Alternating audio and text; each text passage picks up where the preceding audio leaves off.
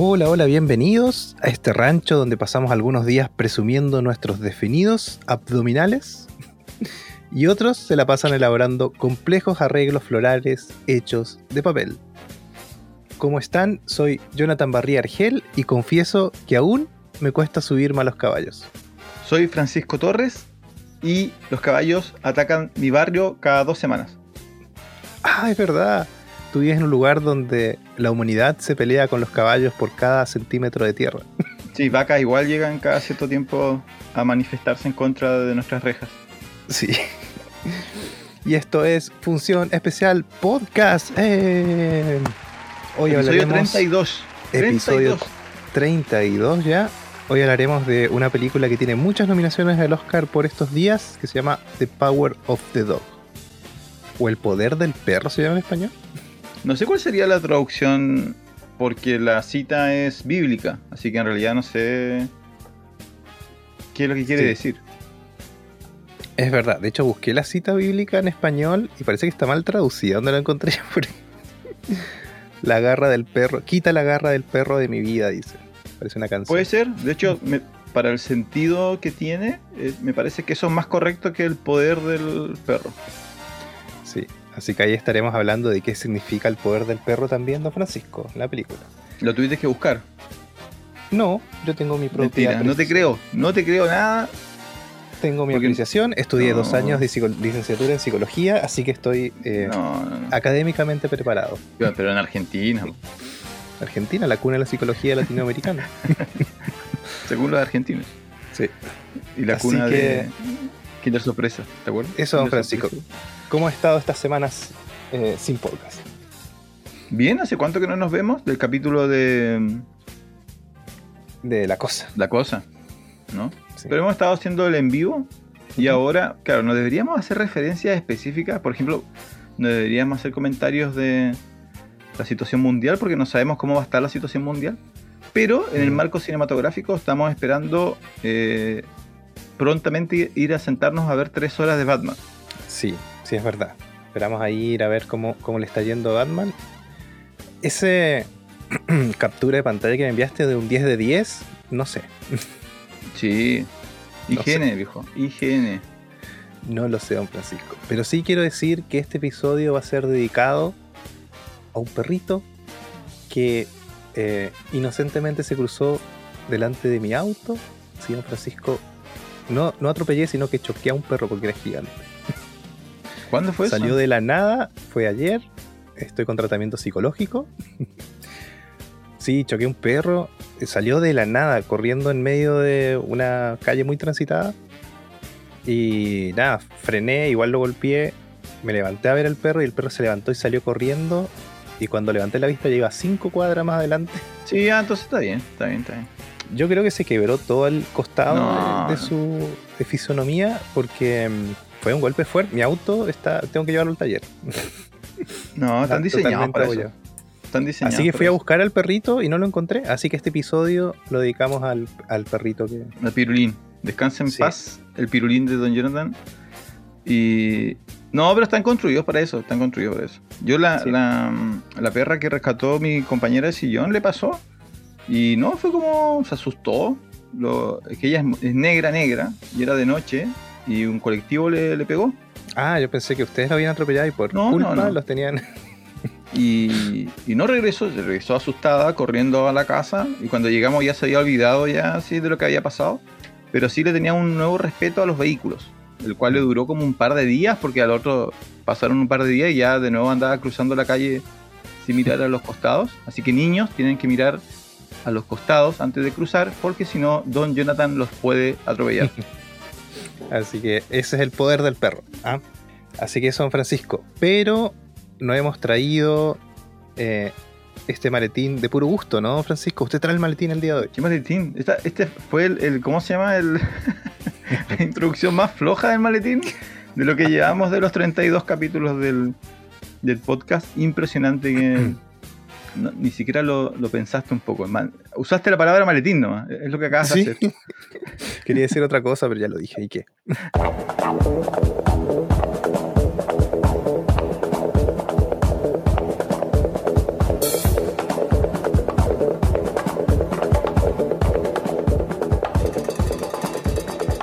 No, ¿cómo se llaman los que tienen los vaqueros? Porque los vaqueros no andan con maletín, andan con... Andan con alforja.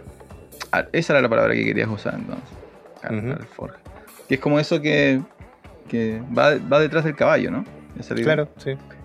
Y entonces, eh, ¿qué se supone que tengo que hacer? ¿Contar algo simpático de, de la película? ¿Qué película es? esta? Power of the Dog. No, mira, me preparé. A diferencia tuya, me preparé.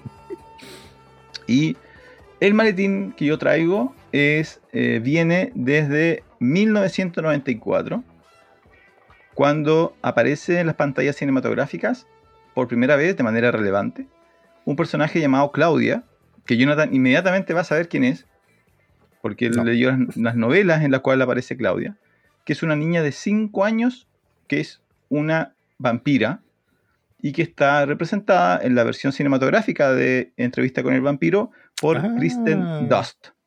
¿ya? Sí, sí, sí, sí, sí. donde ella ha declarado además, un mini maletín, que su primer beso se lo dio eh, Tom Cruise. Así que, o Brad Pitt, no Brad Pitt, su primer beso se lo dio Brad Pitt.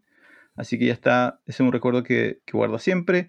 Y eso en 1994, una pequeña Kristen 2 ya aparecía en eh, la gran pantalla.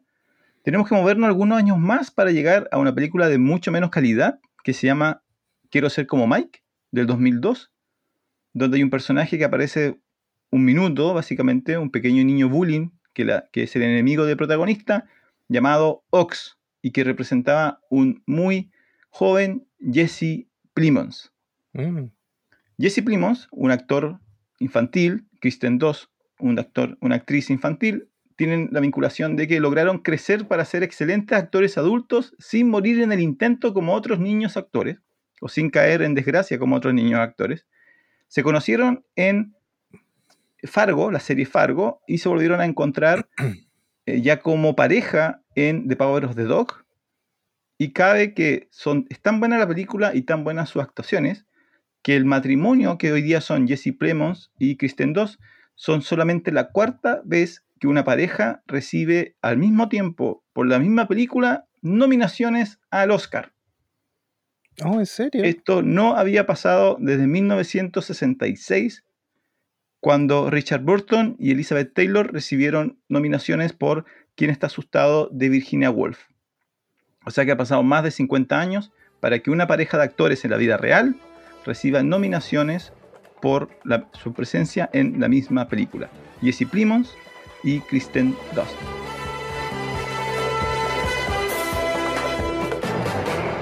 Oh, excelente, don Francisco, su maletín, su alforja que trajo ahí La forja. en Sí, su caballo.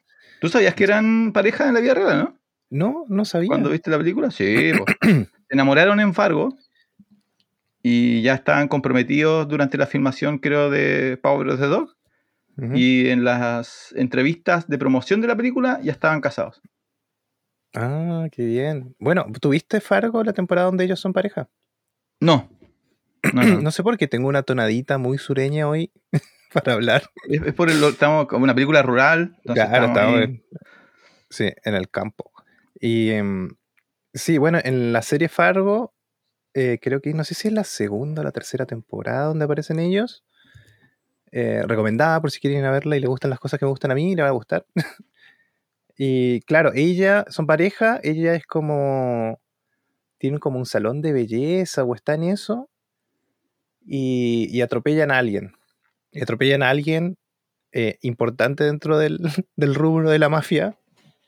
Y se trata de que ella esconde el cuerpo y él no sabe y después descubren, él descubre que ella asesinó a alguien con su auto, etc.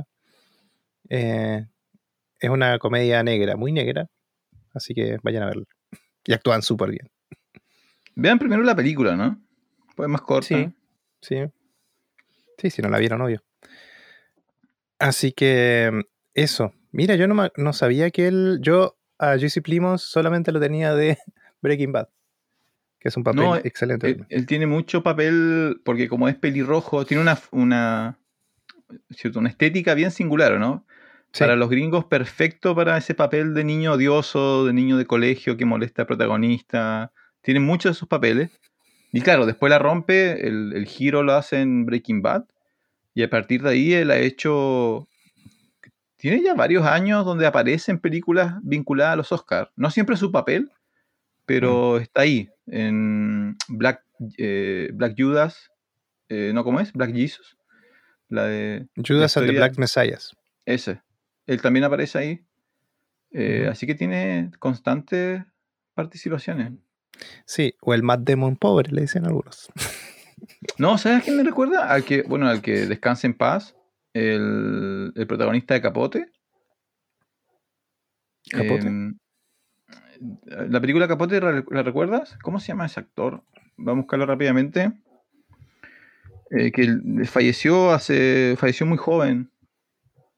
No, no, no lo tengo. Seymour, eh, Seymour, eh, Philip Seymour Hoffman. Mm. No sé si lo ubicas. No, no lo tengo. Y sí, capaz que lo conozco y le cambio la cara. Sí, no, sí, visualmente eh, el de Truman Capote, el la película de Master, fue un villano de una de las Misión Imposible. eh, aparece en Boogie Nights. Mm, Eh, ¿Viste Moneyball? no, creo que no. No. ¿Qué, cosa? Esto es un podcast de cine, don Jonathan. En otro Magnolia cine, el que no aparece tú. también. Ahí nos complementamos y Eh, la duda, podcast. la duda, la la, el caso de, de abuso en la iglesia. ¿The? Ah, sí, sí, sí. El, el cura pelirrojo, está diciendo así que sí por sí nomás. El, el sacerdote pelirrojo, él es Seymour, Philip Seymour Hoffman.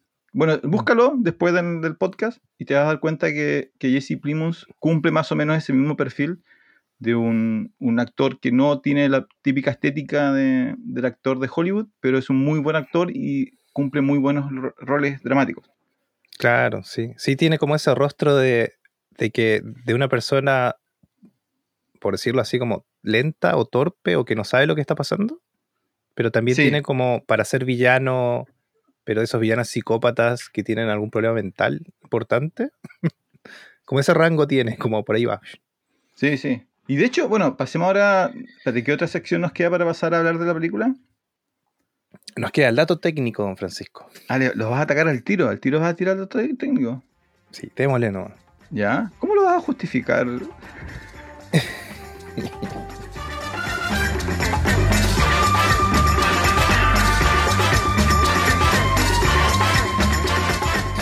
Hoy traemos un dato técnico, Francisco, que no tiene que ver específicamente con esta película, pero sí con, con otras películas en general. Y alguna vez lo hablamos, me quedo dando vueltas y dije, ya, hay que hablar de esto. Vamos a hablar del formato cinematográfico, don Francisco. ¿Se acuerda que una vez hablamos de... No me acuerdo cuándo fue que preguntaste cuál era el formato de la televisión o el formato no sé qué, y yo me agarraste hablando bajo y no, se supo responder. Fue en un podcast, parece. Así que hoy es, hora de, de develar esas incógnitas. Eh, vamos a hablar de formato cinematográfico como la proporción de la pantalla de las cosas que vemos, en el fondo. En, ese tipo de formato cinematográfico. Y tenemos que hablar de, eh, para que, eh, tal vez ahora hablando en audio también es difícil explicar este tipo de cosas, pero tiene que ver por qué la televisión, la televisión antigua, ¿no? Se veía más cuadrada que el cine. Ese es el formato. La proporción entre el alto y el ancho de la pantalla de lo que vemos. De eso vamos a hablar hoy. Y vamos a partir hablando de... eh, no sé si alguna vez habías escuchado 35 milímetros, 8 milímetros o algo así, don Francisco. No. ¿No? Tenías que decir que sí. Ah, sorry. Sí. No, pero no, no- no sabía a qué se referían. Entonces, no sé Sí. si se refieren a lo que tú estás comentando. En el mundo de cine, de la captura de imágenes, eh, estos milímetros tienen que ver con dos cosas. Una de la que no vamos a hablar hoy, que es los lentes, la distancia focal de los lentes, que son 50 milímetros, 35 milímetros, 100 milímetros, etc. Y la otra es eh, el formato de captura y proyección. Recordemos que el cine, aún en los días de hoy, se graba en film, por eso se dice filmar, porque es una emulsión que corre a través de un disparador o capturador y, y que va impresionando o mm, dejando huella en ese negativo las imágenes que van pasando delante del lente, digamos. Entonces, en los milímetros, 35 milímetros, 8 milímetros, ¿no te acordarás de la película Super 8? No la vi, no la ¿No? vi. Super 8, una- un- unos niños que están filmando como algo y, y Sí, aparece un alien de verdad. sí. Ya, De los milímetros ¿no? tienen, sí, los milímetros tienen que ver con el ancho de ese film con el que se grababa. 35 milímetros es el formato más, em, ¿cómo decir? Popular, el que más se conoce. Y 8 milímetros era el Super 8 sobre todo. El ancho de la cinta que pasa por la cámara mide 8 milímetros, por lo tanto la cinta es más barata, por lo tanto estaba al alcance de las personas. Por eso no sé si has visto unas películas antiguas que se graban con una cámara que tiene un ocular y la cámara va al ojo y la cámara tiene como un mango bajo, una cámara chiquitita, esas son Super 8 o 8 milímetros, que era como el formato casero de esa época para poder grabar películas. Entonces, por un lado tenemos el film donde se graba lo que estás haciendo, 35 milímetros, 60 milímetros, etcétera, 8 milímetros, pero después eso hay que proyectarlo. Y en eso hay todo un tema y una historia que contar no, no el mismo negativo con el que se graba, es el que se proyecta. Eh, por lo tanto, em, suceden cosas como el, de lo que vamos a hablar hoy, que es el aspecto del cine. ¿Qué proporción tiene tú cuando vas al cine, cierto? La pantalla donde ves la película es más eh, ancha que la televisión, ¿cierto? Eso tiene que ver con el tema de la captura y el tema de la reproducción. Eh, pero para hacerlo más corto también, vamos a hablar muy poquito de, de cómo nace el tema del cine. La historia parte ahí por el principio de 1900, fines de 1800, donde se empieza a ver una carrera por, el tema este de, poder capturar y proyectar imágenes en movimiento. Eh, y hay dos fuentes muy fuertes, una pasa en Europa, otra pasa en Estados Unidos. Y en Estados Unidos, ¿quién, quién aparece? Eh, nuestro... A mí me cae mal, pero es Thomas Alva Edison, que es como el héroe de Estados Unidos, quien junto con Dixon, pero en realidad Dixon tiene mucho más que ver porque a Edison lo que el fondo le decía, le dijo a Dixon, oye, quiero ver películas, quiero una forma de grabar y ver películas. Y entonces lo mandó a él a investigar. Dixon más tarde se va de, la compañía de Edison y hace sus propias investigaciones y, aporta también al formato. Pero en el fondo está esto de, de, capturar imágenes en movimiento. Y la verdad que eso de los milímetros y el ancho del, de la película tiene que ver con lo que ellos investigaron. No, fue un estándar y por eso hay muchos tipos, eh, porque cada investigación fue por su propia parte. Eh, y aparte de estos milímetros, que es la banda por donde corre el negativo, tiene unas perforaciones al costado, que es, si tú buscas, no sé, negativo de cine, aparece la típica banda de cine que tiene unas perforaciones. Eso era para hacer correr la película. Y en un principio, la película se corría a mano. ¿Te acuerdas de esas películas antiguas de, no sé, Charles Chaplin, que se mueven raro, se mueven como rápido? Es porque la proyección, como era cine mudo, se hacía a mano y dependías de la persona que estaba con la manivela dando vueltas a la cámara, al, proyector, digamos, la velocidad. Más tarde, con la inclusión del sonido, em, ya no se podía hacer eso, entonces quedaron como un estándar de 24 cuadros por segundo, que es cine, que es el único estándar que había en esa época en realidad, porque los formatos eran diferentes, si querías pasar una película europea a Estados Unidos, era un, proceso bien, bien eh, importante de hacer, pero en el fondo eso, me fui por las ramas, don Francisco. Yo estoy, viendo, estoy viendo porque tenemos un guion y, hasta, y esto todo lo tenías en el guion, así que todo lo tenías planificado. Así que continúa nomás, continúa. Sí, sí, venía a hablar tanto, solamente iba, iba a decir esa parte. así que vamos a hablar eh, un poquito de, las proporciones, eh, la lista de formatos que hay. Hay muchos formatos de, de cine, 231 por ejemplo, eh, pero lo más importante hoy es decir que la televisión antes de la llegada de los, de los LED y, los televisores que tenemos hoy, las pantallas inteligentes, la televisión, ¿te acuerdas? Antes era un poquito más cuadrada. Y esa proporción de proyección en la televisión es 4-3. Quiere decir que por cada tres partes de alto tenemos una parte más en el ancho. Eh, y eso lo que hacía es, cuando una película la querías pasar en televisión, tenías que hacer dos cosas. O recortarla, porque la película filmada y proyectada era más ancha que la pantalla de un televisor. Eh, y yo no sé si te habrás dado cuenta, pero a mí me carga ver películas en VHS, por ejemplo, porque hay partes donde no ves todo lo que se grabó. Entonces hay cosas que quedan fuera de cuadro, ¿no?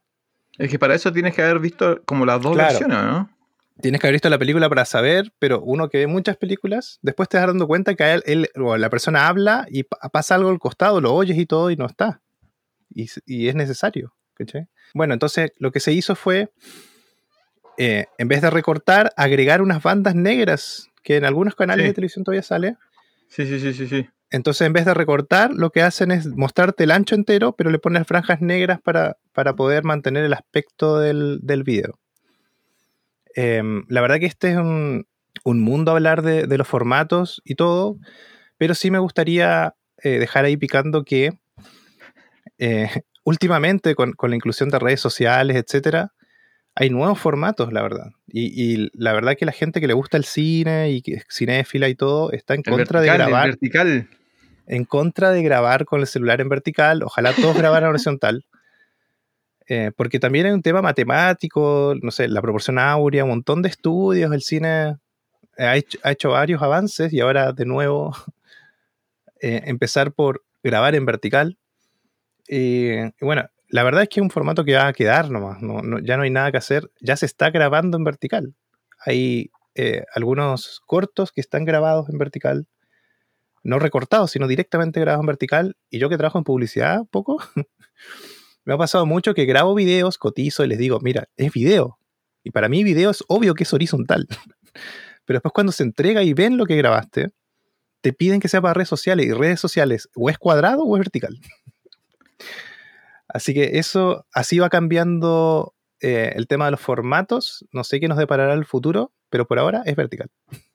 Pero es vertical porque, a ver, un poco para, para, ir, para ir cerrando, ¿no? Ahora, lo que uno no sabe es, cuando, me imagino que cuando se inventaron los primeros televisores, eh, tiene que haber algún elemento técnico que los obligó a hacer 4x3, ¿o no? Dentro de mi ignorancia. Eh, no, mira, lo que se sabe es que la televisión eh, fue la masificación. El cine, acuérdate que al principio era cine y tenías que ir y pagar tu entrada y había Sí, un po, negocio sí. de eso. La televisión es acercar el proyector a las casas. Al principio eran carísimos. Eh, y se le ocurría hacerlo cuadrado. Yo no sé si específicamente porque técnicamente era más fácil, eh, sino porque mm, querían darle una alternativa al formato de cine. ¿Cachai? Claro, pero se produjo ese choque, que como Mm. dices tú, la solución fue colocar esas franjas negras o cortar la película. Luego, claro, luego cuando se generaron la última generación, o la generación actual de televisores, terminó ganando el cine, ¿no?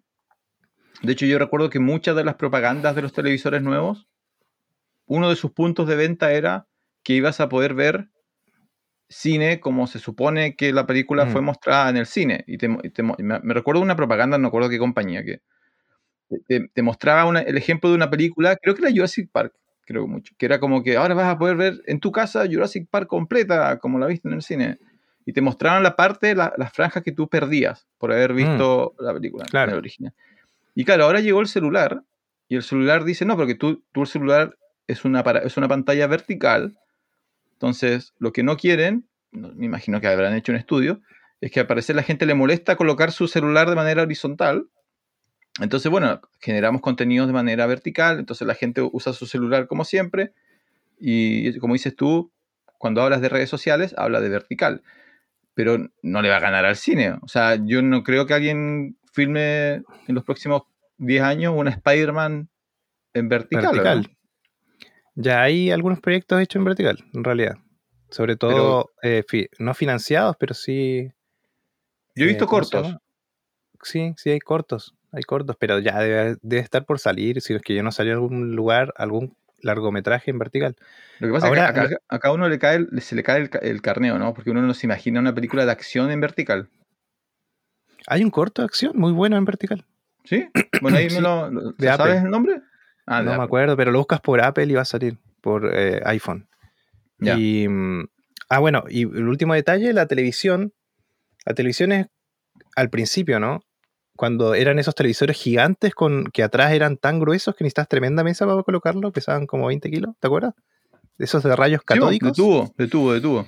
Claro, entonces la transmisión de la televisión también tiene que ver con que el, el televisor en el fondo eran pequeñas lucecitas muy chiquititas ubicadas una al lado de la otra que da la sensación de imagen, ¿cierto? Entonces la transmisión es en la fila 1, columna 1 va a ir tal color, en la fila 2, y esa es la transmisión, entonces no se podía hacer de otra forma, ¿cachai? Cuando Claro, llega la, cosas cuando llegan los LCD, los plasma, ya la, la transmisión puede ser digital, entonces puedes cambiar los formatos. ¿cachai? Eso es lo que, lo que cambió. Ahora, ¿qué tiene que ver Em, esto con el poder del perro? Y había un Tiene- ejemplo, y yo creo que, mm, viste, esto, lo estás improvisando, esto lo, todo lo hizo Don Jonathan en la mañana. Don Jonathan sabe tanto de esto que puede cinco minutos antes decir voy a hablar de formato, y esta fue su improvisación. Una clase de 10 minutos sobre formato. ¿eh? Sí, faltó un montón. ese- Hasta fecha tiró Don Jonathan.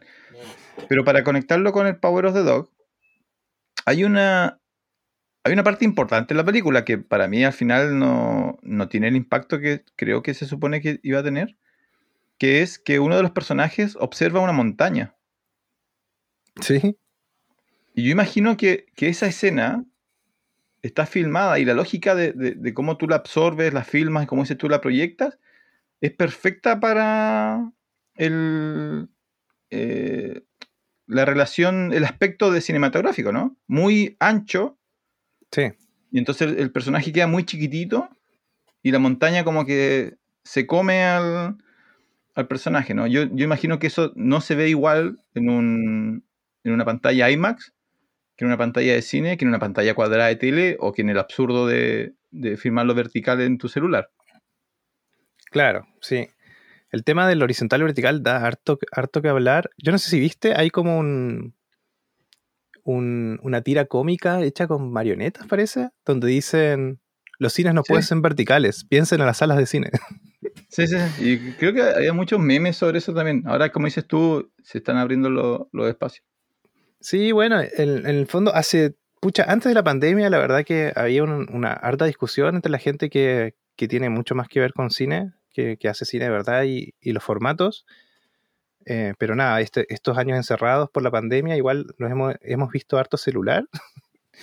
y la verdad que si te pones a pensar, no sé, el arte, la pintura, hay pinturas verticales y pinturas horizontales, entonces es un, formato más que experimentar. Capaz que alguna vez haga yo algo en vertical y ahí te voy a compartir. Lo que pasa es que falta una historia exitosa de eso, porque en el fondo, lo, por Nolan es un clásico. La visión de Nolan, uno de los directores comerciales más importantes de los últimos años, es súper clásica respecto a esto. La, la visión de Tarantino es más clásica aún. Tarantino es uno de los últimos que, que todavía está filmando en, en, como dices tú, en film. Mm. No filma en digital. Eh, Spielberg todavía también. Entonces no, no hay ningún defensor, nadie que esté diciendo, ya sabes que voy a hacer mi primer largometraje vertical y voy a generar 500 millones de dólares en, en ganancia. Mientras no haya eso, está, está complicado, yo creo. Sí, no. Pronto saldrá una sala de proyección vertical y ahí va, va a haber otro mercado más.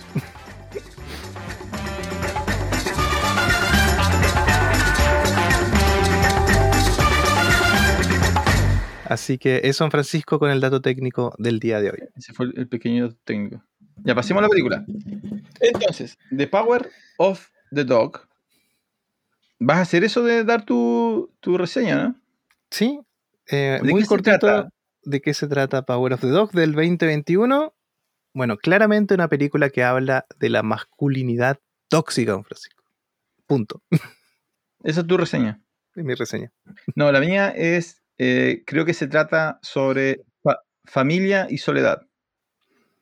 También, sí, sí, sí. Eso, gracias. Eso fue el capítulo 32 de Función Especial. Nos Sí, vemos. la Hay, en Argentina hay una, una frase que dice, ¿cómo es? El perro que no come no deja comer, ¿cómo era?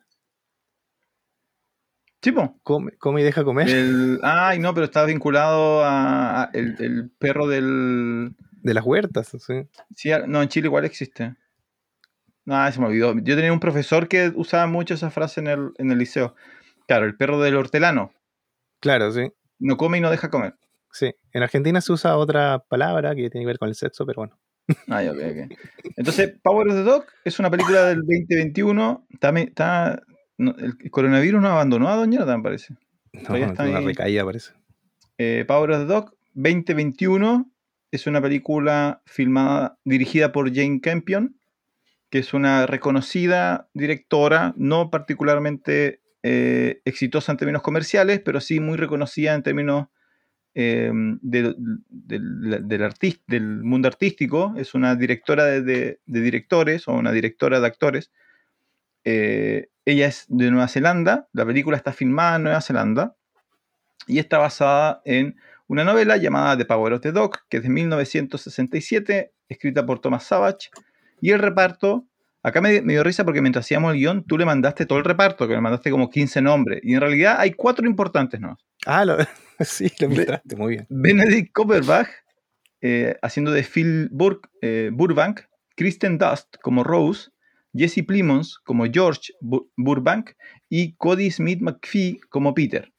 Y la película se trata la premisa fundamental es que los hermanos Burbank, protagonizados por Benedict y Jesse Primons, eh, que están a cargo de un rancho ganadero, entran en conflicto porque el más joven, George, se enamora y se casa con Kristen Dust, que era la humilde dueña de una eh, hostal en el salvaje oeste, esto, estamos hablando de primera parte del siglo XX, quien además tiene un hijo adolescente que está comenzando sus estudios eh, en biología o medicina, que es Peter. Entonces los cuatro personajes son Phil, el hermano mayor, receloso de la riqueza y estatus familiar, su hermano menor George, quien se enamora y se casa con Rose, que es esta humilde mujer viuda que tiene a su hijo adolescente Peter. Y la película se mueve alrededor de esos cuatro personajes. Sí, así es. Y bueno, si no conocen a Benedict Cumberbatch, es el Doctor Strange. Kirsten Dunst es, Mary Jane. No, Benedict Cumberbatch es Sherlock. Yo creo que más, todavía más gente lo reconoce como Sherlock que como Strange. Sí. Y Kirsten Dunst, que es Mary Jane en las primeras de Spider-Man. Correcto. Y Jesse Plimons de ya dijimos Breaking Bad y otras películas. Y Cody Smith McPhee no lo busqué. ¿Tiene más? Sí, tiene más, pero fundamentalmente como secundario. Esta es la primera, la primera gran. Mm. Igual sí es secundario. No, pero, pero la, rompe, sí, yo creo. Sí, sí, sí. Ponerse al nivel de. Ahora mira, eh, ¿sabías qué, que esperar cuando empezaste a ver Power of the Dog, no? Em, no, yo pensé que, iba a ser más thriller, pensé. Pensé que no iba a ser tan psicológico lo que pasaba, sino pensé que iba a haber más eh, Tal vez sangre. Eso pensé. Así como asesinatos. Sí. ¿Tú pensás que era Seven en el, campo? Más o menos. Más o menos. Mira, que está, bueno, está ambientada en, el salvaje oeste, pero no tan salvaje, un oeste más o menos civilizado, es un, campo ganadero de vacunos, eh, de medio de las pampas estadounidenses más o menos, Em, yo no sabía qué esperar, para nada. Eh, para el que, eh, la calidad de los nombres de los actores igual te hacía pensar de que no, e, era una comedia, obviamente. Mm. Que algo interesante iba, iba a contar. Yo no sé, em, hasta investigando un poco para el capítulo de hoy día, hasta me dio ganas de leer el libro. Porque la verdad, empecé a, a ver mucha entrevista de la directora, de Jane Campion, eh, y esas entrevistas grupales que hacen cuando están todo el cast, mm. y hay mucha referencia al libro y mucho cambio, mucha decisión, que dejaron muchas cosas afuera. Entonces me da mm. la impresión que el libro tiene un tono y la película tiene otro. Entonces me, quedé con esa duda. Voy a tirar un dato, capaz que sea bueno. Eh, la alarma de spoilers, porque el dato parece que igual tiene que ver, o no, o lo decimos. Dale, dale, dale. Alerta. Este podcast contiene spoilers. Eh, ya, eh, habíamos mencionado ¿no? que, está basada en un libro, una novela de Thomas Savage. Eh, es interesante porque, por, lo que sabe, Thomas Savage, él trabajó en algunos ranchos, así que algo de vida de, oeste tiene, de, campo. El libro es de 1967 y, en el, por el 40 trabajó en, algunos ranchos, pero también se sabe de que él estaba casado con señora, con hijos y todo, pero que su señora sabía que él era homosexual.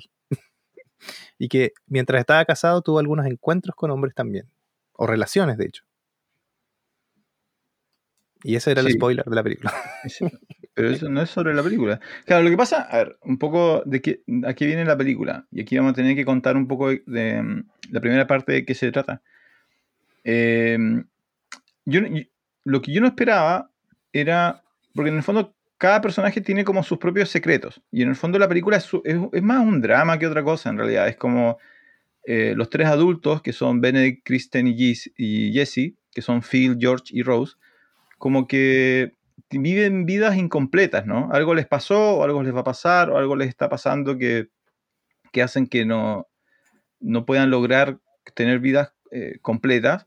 Y en el caso de Benedict, creo que la película nunca lo dice, ¿no? Pero se, se propone de que él es homosexual, eh, pero que la época le impide aceptarlo. Y de hecho queda la duda de si él, él mismo lo acepta, ¿no? Como que hay un juego ahí de si él realmente entiende lo que, la razón por la cual eh, está sufriendo como está sufriendo. Y claro, luego le- lees que el, el autor de la novela, eh, a él le pasó eso, ¿no? Él vivió en Estados Unidos en la primera parte del siglo XX, en un campo rural, en un contexto rural, entonces obviamente en ese contexto de hombres y, y de pensamiento conservador, él nunca logró eh, mostrarse como él era y tuvo que esconder durante muchos años al nivel de tener que casarse eh, y, y hacer como no, yo soy hombre, no se preocupen por mí. Y claro, después en sus últimos años, creo que después de su fallecimiento o a través del análisis de su novela también parece que es muy evidente de que él escondía o escondió durante mucho tiempo ese, ese secreto. Sí, pero además que el, el libro no fue muy exitoso tampoco. Pe- Pero, por Econo- lo mismo, por la por el económicamente-. Claro, económicamente no fue exitoso, pero parece que la crítica lo, lo- lo trató bien. Mm, sí. Así que eh, eso, en el fondo, a ver, cómo hincarle el diente a la película. Tú dices que, claro, son personas incompletas. em, generalmente en la película no hay mucho, mucha sonrisa, ¿cierto? Eh, casi siempre ellos están muy ensimismados, muy, muy hacia adentro. Eh, estoy tratando de acordarme, porque parece que no hay muchos lugares para la felicidad en la película, ¿o no? No, no hay espacios, no hay espacios para, como dices tú, para la sonrisa. De hecho, es Mm. súper raro porque me pasó a mí, eh, vi una entrevista, me, me causó mucha gracia. Eh, no he visto el programa completo, pero invitaron a todas las nominadas a Mejor Actriz Mm, eh, de los Oscars. no solamente a, la- a las del rol principal, sino también a, la- a las secundarias. Entonces, y las les permitieron interactuar. Y, ay, ¿cómo se llama la de mm, la, de la película chilena? Kirsten Stewart. Kristen Stewart eh, le comenta a Kristen Dunst que ella no había visto, no había leído la novela. Entonces le dice que ella empezó a ver Power of the Dog y que en un momento le, le vino como la ansiedad de que no sabía qué esperar de la relación entre George y Rose. Mm. Porque decía que, que ella como que en algún momento pensó que algo malo iba a pasar. Sí, Como es que que la película juega a eso, toda la película. Claro, entonces le dice así como, y yo estaba, le dice así como estaba muy preocupada porque es una pareja tan feliz, o sea, no feliz como nosotros pensamos que es feliz, sino que es como este encuentro de dos personas que se, se, se apoyan, y ella decía, no, pero algo malo va a pasar, algo malo va a pasar, algo malo va a pasar. Y eso como que le generó la ansiedad y se alegró mucho, spoiler, de que al final, por lo menos a Rose y a George no les pasa nada malo. Pero el ambiente de la película es eso, es como tú crees, tú crees que en cualquier momento algo terrible va a pasar porque eh, de alguna manera yo creo que aquí, bueno, tú tienes tu opinión de la directora, yo creo que la directora hace un gran trabajo en, en implícitamente generarte esa sensación de que estos tipos, estos cuatro personajes, por alguna razón, no se merecen la felicidad. Mm. Y tú estás constantemente esperando así como qué cosas malas les va a pasar eh, durante el, el- el desarrollo de la historia. Y en algunos casos se cumple y en otros casos no. Claro, claro, hay que ver el guion, pero, pero sí, en realidad el, director, el, el ritmo de una película lo lleva el director. Así que por más que haya estado escrito eh, en tal momento va a pasar tal cosa, la forma y el tiempo en el que se cuenta esa cosa es culpa del director, no es, no es de nadie más.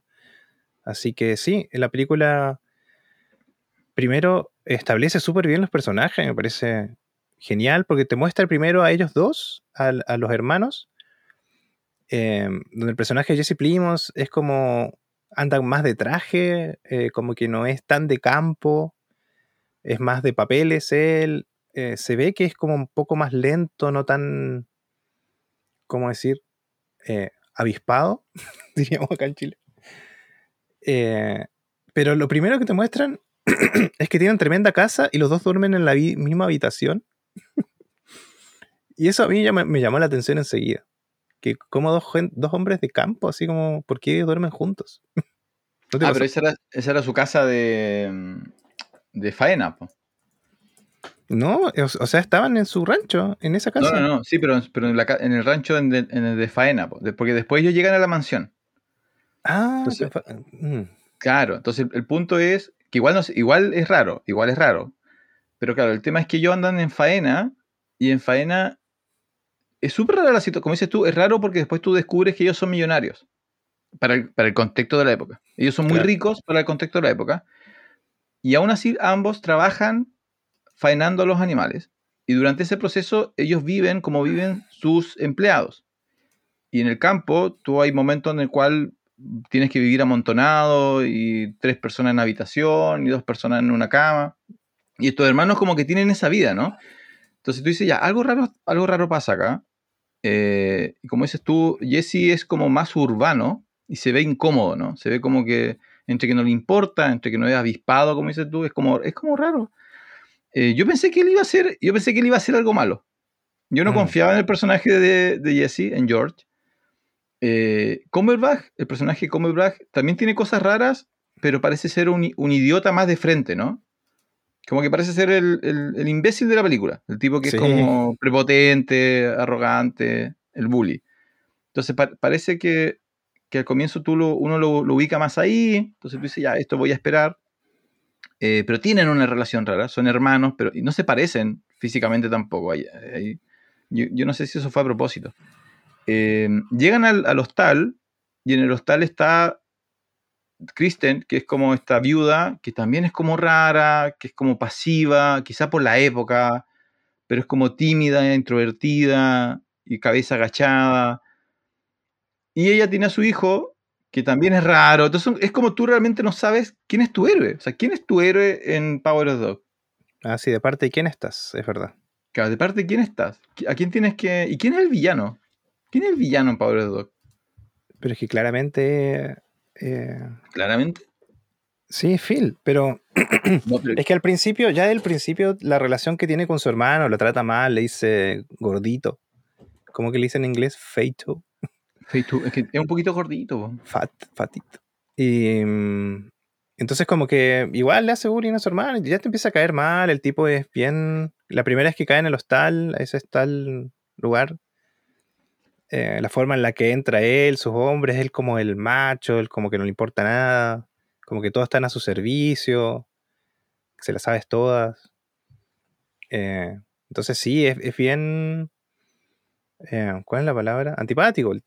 Es bien Sí. antipático él. Sí, es antipático.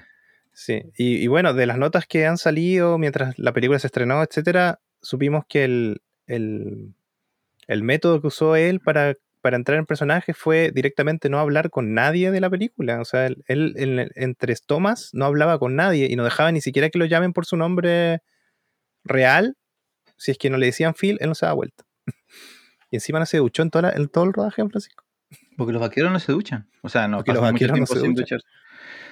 Pero yo, ¿sabes qué? Esa referencia lo encontré en. en- porque cuando empieza a contarse la historia, claro, bueno, George se enamora de Rose, Jess- Jesse se enamora de Kristen.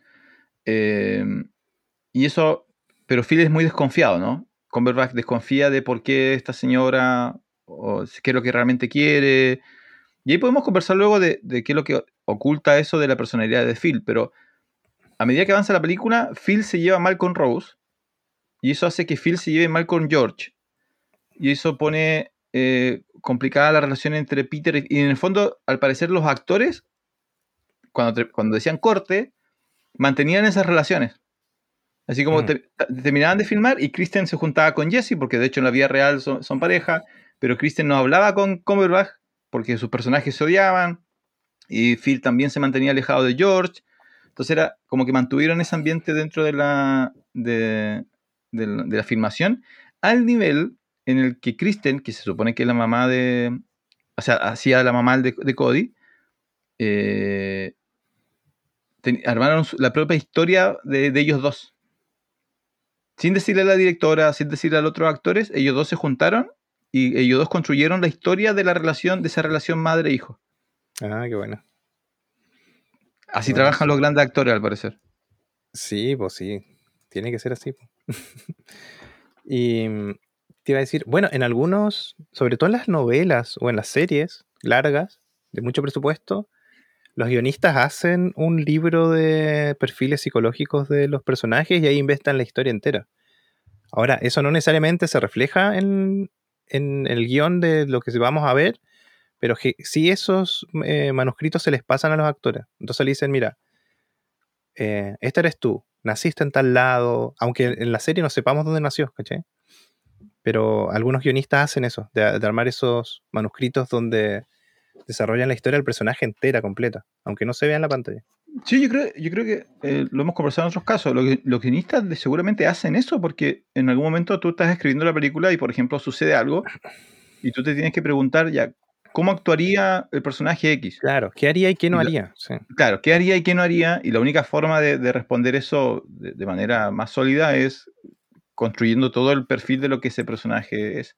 Pero entonces durante los primeros minutos realmente cuesta, cuesta eh, enganchar, empatizar con los cuatro personajes. Uno empatiza más con George porque, claro, le están haciendo bullying, pero yo no podía impedir pensar así como, pero ¿por qué no te defiendes? Si tú igual eres como, él es- eres el hermano, no eres como el, Claro. eh, la, la- la viuda está como sufriendo, pero igual es como tan pasiva que te cuesta como... Al principio me cayó bien el hijo, me cayó bien Peter porque era el único como que se atrevía a, a dejar, a evidenciar su personalidad, ¿no? Mm. Eh, a él le- Sí, a él hay una escena bullying, donde, donde él camina entre todos los, ¿cómo se llama? Eh, Los vaqueros. sí, y se ríen de Y, él. y claro, le dicen, Porque es flaquito, anda como con unos jeans apretados. Sí. En el fondo, igual, el- lo, lo bueno de la película es que el perfil de él, que es un niño flaquito que trabaja como de, en servicio y hace flores de papel, eh, en la sociedad de hoy es una persona normal, pues, es como cualquier niño. No, no- ya no es, están los estereotipos como en esa época. pues, Claro, yo creo que es uno de los juegos que hace, que hace la película. Yo creo que por eso lo, lo- lo hicieron el casting. ah, físicamente él cumple muy Mm. bien esa función. Pero no, y en la película él nunca pide disculpas por eso. Yo creo que es el único de los, de los cuatro protagonistas, por llamarlos de algún modo, que él eh, no oculta quién es él. Entonces, cuando, él, cuando dices tú, al comienzo, lo primero que vemos que él hace es unas, unas flores de papel para decorar el hostal de su mamá. Y como que Benedict se burla un poco de él y él no, no, se, no se ofende ni se pone defensivo, sino que le dice, no, mi mamá tenía una florería, yo aprendí a hacer estas flores y estoy orgulloso de esas flores. Entonces, y eso hace que al principio tú digas, ah, me cae bien o, o le deseo lo mejor a, a este niño sin saber lo que el niño va a hacer al final. Mm. Y ahí yo creo que, que de nuevo, me dan, me dan ganas de leer la novela para saber si en la novela igual pasa lo mismo, porque ese giro en la película yo no me lo esperaba. Yo la Claro, primera parte de la película yo no sé qué esperar de la película. Él se ve frágil, pero en ningún momento actúa como una persona frágil. No sé si Claro. se cuenta. Incluso cuando Claro. lo molestan mucho, él no tiene una conversación con su mamá y le dice ya, ya van se van a ir o algo así, no me acuerdo bien. Eh, pero aún así él no llora, no, no le afecta tanto, no lo vemos que le afecte tanto. No, nunca se quiebra en, Mm, en el proceso. Bueno, entonces, a ver, los primeros minutos conocemos a los cuatro. eh, vemos a George, este sujeto que parece tan tímido, eh, al final igual es bien entrenador, logra enamorar a la viuda. eh, ese es como el, el pic del, personaje. cuando logra, logra su objetivo, que ella baje su barrera y se enamora de él, y se, enamora, y se casan. Creo que tienen una escena muy linda, hacen como un picnic y, y bailan en- encima de, una, de un cerrito. mm. Y tú dices, ah, ya, qué bueno, encontraron el amor. De no, tú, yo en ese momento todavía sab- no sabía si, si era un amor honesto, ¿no? Y de hecho termina la película y yo la verdad no sé, no sé eh, si- qué tan real es esa relación. Es una de las cosas que más me gustó de la, de la película. Porque yo no sé si es amor real o simplemente es dos personas que necesitaban encontrar algo Mm, y se encontraron a sí mismos. George porque eh, su mamá no está, vive en la ciudad con la plata de la familia, su hermano le hace bullying, él est- está solo, no le gusta ser vaquero y encuentra a esta mujer hermosa que, que lo hace parcialmente feliz, al parecer. Que en vidas pasadas fue vampira. Ah, ¿Qué día pasada fue vampira? Y ella es una viuda que está sola y necesita ayuda, necesita un hombre y encuentra a este hombre amable y cariñoso. Entonces, yo hasta el final de la película no sé si, si es, entre comillas, eh, amor amor o es eh, simplemente dos personas que, que se caen bien y, y, y se van a hacer bien estando en la vida del otro. No- no Sí, sé en el fondo, en, en la película lo que se ve también es que todos los personajes, salvo Phil, es Cumberbatch, ¿cierto? Eh, todos tienen como sus sentimientos hacia adentro, que son todos eh, no demuestran finalmente sus sentimientos. Ninguno de los cuatro, salvo Phil, que ahí lo vemos más in- en la intimidad, digamos. Eh, pero yo creo eso, yo creo que ellos dos como personajes, la pareja, ¿no? Eh, son como cortos de carácter nomás, como les cuesta mostrar, ¿cachai? Yo Claro. creo que eso es. Incluso en ese baile que tienen ahí en el cerrito que dices tú, se, no, se ve incómodo. No, sé- no sé cómo explicártelo. Como si, Eh, como- no como sé, si en, o- en otras están películas, filmando, ¿no? claro, en otras películas el hombre la abrazaría y la tiraría, no sé, al pasto y se Los Eternals, los Eternals. ¿Cachai? Como, como demostrando que, hey, lo logramos, estamos juntos. Eco, no sucede eso, nunca se dejan No. ir. Es súper No. raro ese, ese fenómeno. Eh, entonces queda, queda Phil y tú pasa la- el primer cuarto de la película y Phil empieza, habla una y otra y otra vez de un personaje que jamás vemos, Ah, que se llama eh, Bronco Henry. Bronco Henry, sí, que el nombre. Y, y al principio aparece simplemente como el- el- la primera mención es como el tipo que les enseñó a ellos dos a ser vaquero. Claro. Pero luego viene una segunda mención y una tercera mención. Y Brindan un- por él también. Brindan por él. Y vemos que, que Phil guardó las cosas de Bronco Bill, que murió. Bronco Herring, perdón.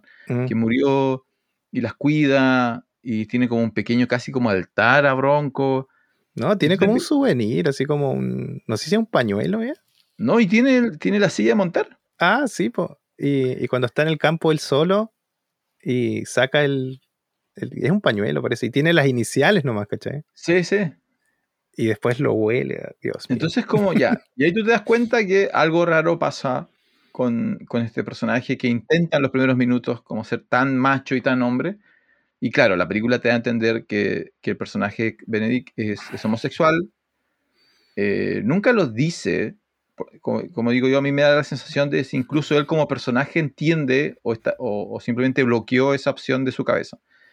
Eh, y ese es el drama. Y, en ese, y cuando la película te dice eso, yo no, no pude evitar pensar que ya igual, pucha, igual me cae un poquito mejor, el o sea, como que Sí. entiendo un poco más a Benedict en el sentido de que quizás es un idiota porque el mundo o la vida que le tocó es una vida que lo está castigando por ser quien es él y lo obliga a actuar de otra manera y él inevitablemente le traspasa esa odiosidad a, su entorno, lo cual no se justifica, ¿no? Pero, pero no es- ya no es un villano, ya no es el villano que es malo porque es malo, sino que tiene esta cosa que, que lo hace sufrir y que él no puede evitar pasárselo a los otros. Claro, ahí como promediando la película, como en la mitad te das cuenta de eso, que en el fondo él no deja ser felices a los demás porque él no puede ser feliz, ¿no? Porque él no puede, porque tiene como un lugar entre los árboles que tiene como una entrada secreta, y ahí él se toca Sí. pensando en Bronco Harry, y ahí recién te das cuenta, la película igual es buena en eso, eso es el cine en el fondo, que no es necesario que te cuenten todo, eh, no es necesario que él salga de su boca a decir o que te muestren un recuerdo de él con Bronco Harry para saber que él es gay, po, ¿cachai? Solamente el pañuelo ahí, oliendo el Ahora, pañuelo. el- estuve viendo una entrevista donde de- contaban que al parecer en la novela hay flashback. Y al Ah, parecer en, en la novela te muestran eh, a, a Bronco. Y ahí como que eso lleva más a comprender la relación entre, entre los personajes, los hermanos vaqueros y Bronco. Y eh, la directora, o, o el- en el momento de adaptar el guion, decidieron no, no incluir el flashback y usar este otro enfoque que es que a través de las acciones de, de, de Phil, obviamente notamos la vinculación emocional que tenía con este personaje que jamás conocimos. Sí, yo creo que eso es un buen riesgo. Hay otro detalle también que es desde el sonido, no sé si te pasó. Hay mucho sonido de, de cuero, ¿cachai? Como cuando él toca la silla. No sé si viste que ahora en YouTube hay como unos videos que se llaman ASMR, que es Sí, como sí, alguien haciendo sonidos con la boca nomás, se pone bien cerca del y hace como eso. Sí, sí, sí. la gente se queda pegada mirando. Bueno, los sonidos, los sonidos eh, del- de las manos de él en, en la silla de montar y se escucha el cuero, el, el deslizar de, de cada huella digital de él por el cuero. o cuando hace ese, él está haciendo como un tipo lazo, una forma de lazo, no sé. para Sí, un lazo, niño. me acuerda. Sí. Sí, y cuando tensa eso, todos esos sonidos eh, hacen igual, no sé, tiene como algo de... mm, Ay, no sé cómo explicarlo. Pero algo igual como un paralelo como a... a- no sé, como a, como a sexo, ¿cachai? No, sé cómo explicarlo bien. ¿Sí? Pero- Ya, a ver, inténtalo, inténtalo explicar. Eh, no, no, no sé cómo explicarlo. No me sale ahora. Pero es No, algo que como masoquismo, sadomasoquismo, algo así. No, yo- como ¿Qué como el cuero, no sé. don- No, sí, hay un tema de. Fetiche, eso es, fetiche, esa es la palabra. Tengo un tema de fetiche con el cuero, ¿cachai? Sí, a mí no me pasó eso, sí me pasó que, que el, el- que llegué cerca a eso, en el sentido de que el cuero como material y la idea de trabajar como con las manos, sí tenían connotaciones o toma connotaciones como, como sexuales, ¿no? Como muy Claro, personales. Cuando él está armando eso, igual como que pone algunos movimientos de cadera para tensarlo, ¿cachai? Y él está, parece que está sin camisa cuando lo hace. Sí, po. Hay Sí, mucha, entonces, mucha mm. falta de camisa durante la película. Sí. Entonces tú dices en ese momento de la película, ah, el, el chico va a caer. Y Claro, al final ¿sabes- no, es todo lo llama una relación. Es que la película, ¿sabes que la película juega tan bien con. con. y me gustó mucho, pero uno no, no puedo evitar sentirme como culpable al respecto. Juega tanto con, con los prejuicios que uno como espectador tiene. Como decías tú, de, de la, de la vulnerabilidad del chico, que al final no lo es, pero que claramente eligieron a ese chico y lo guiaron para actuar de una manera donde uno piensa, "Ah, ese chico va a terminar llorando, quebrado, y, y no. Eh, luego con la homosexualidad y cuando, cuando Phil se empieza a acercar al niño, tú no puedes evitar pensar así como, ya, pero ¿por qué se está acercando el niño? ¿Cuál es la intención de acercarse a este niño? Que no es tan niño, el, el chico físicamente creo que es el, el más alto después de Benedict. Claro, le está eh, haciendo grooming, ¿o no? Claro, pero al final tampoco caen en eso, entonces tú, y, y dudas, ¿no? Eh, esa vinculación lo hace porque, porque de verdad le cayó bien al niño, porque hay un par de escenas donde como que el chico se gana a, a Benedict, ¿no? Como que Benedict le pone trampas, así como lo, lo deja subirse a un caballo, el, el caballo se arranca, el chico se cae del caballo, todos esperan que él se va a poner a llorar y que va a regresar como llorando a su mamá, y no, el chico se levanta, se limpia y se sube de nuevo al caballo. Y como que empiezas a notar que, que se está ganando a Phil, pero no sabes si, si realmente se lo está ganando o cuál es el plan de Phil. Me parece, de nuevo, comparando con la novela, al parecer en la novela es mucho más clara eh, la situación donde Phil es mala persona. Como que eh, Mm. deja menos espacio al, a, a la evaluación del, del que lo está leyendo. Y en la película sí yo, de nuevo, y me gustó que no sabía qué esperar. Cada cinco minutos yo no sabía qué es lo que iba a pasar eh, y cómo iba a terminar esta historia. eh, y en ese sentido me, me- me gustó mucho. Sí, y eh, no hablamos de, de Rose, del personaje de Rose, que en el fondo ellos se casan a espaldas de Phil, sabiendo que él podría haber hecho algo, y en un momento ellos invitan, él invita, parece que algún político, ¿no? Al alcalde, algo así. No, se encuentra, se encuentra con el gobernador. El gobernador. Y lo invitan Sí. a la casa y es súper eh, incómoda la situación porque el personaje de Jesse Plimons en realidad es bien corto de genio. Él es como que no es anfitrión para nada, es como bien para adentro, como que se aburren un montón. Y, y al final los otros están solo esperando que llegue Phil, porque Phil es como de campo, es como más, tiene como historias. Claro, lo que pasa es que eh, la, fa- la familia de él la familia de los protagonistas es una familia importante. Entonces se encuentran eh, esperando el, el tren con el gobernador y como es una película de comienzo del siglo XX, se da todo ese protocolo de, eh, hola mi buen señor, ¿cómo está? Hola mi caballero, ¿cómo está? Oye, ¿cuándo nos vamos a reunir para una socialité? Y claro, el tipo le dice, mira, vengan a mi casa, les presento a mi esposa y una cosa así. Y es todo como protocolo, ¿no? Y- Mm. y- pero como dices tú, es todo ese elemento incómodo de que luego sucede la cena, donde en realidad los que están cenando quizá no quieren estar ahí, sino que están obligados. El tipo le quiere sacar brillo como a su esposa, decir como esta es mi maravillosa esposa, y la esposa está incómoda porque no pertenece a ese mundo. Porque ella le hace tocar una- el piano. le hace tocar el piano y ella no quería, porque ella no es, ella, ella es la, la viuda que tenía el hostal, no es parte de la socialité de, de donde ellos viven. Entonces, al parecer, nadie disfruta. Y, de nuevo, nos queda claro de si George se está dando cuenta de esto o no, o Mm. si realmente él cree que está saliendo todo bien. Llega el personaje de Benedict vestido como vaquero, hediondo. eh, se dan un montón de situaciones eh, donde, al parecer, lo, lo que, lo que quiere hacer el personaje de Phil es poner a prueba a la esposa eh, al punto de saber si realmente ella está por amor y si no está así, que se vaya. Como que ella quiere, él quiere presionar a, a ella y eso le termina provocando a ella eh, un problema como de alcoholismo, ¿no? Empieza como a, a beber. George no se da cuenta o no se quiere dar cuenta del problema, entonces como que George desaparece de una parte de la película y tú no entiendes qué es lo que, qué es lo que pasa, como que ella queda sin apoyo frente a Phil, que es el personaje con el carácter más fuerte. Suceden varias cosas y que... ¿Sabes lo que a mí más... Otra cosa que me gustó mucho? Que tú puedes traspasar muchos de esos elementos de la película a, a hoy día, ¿no? Y, A la vida de una oficina, diría yo.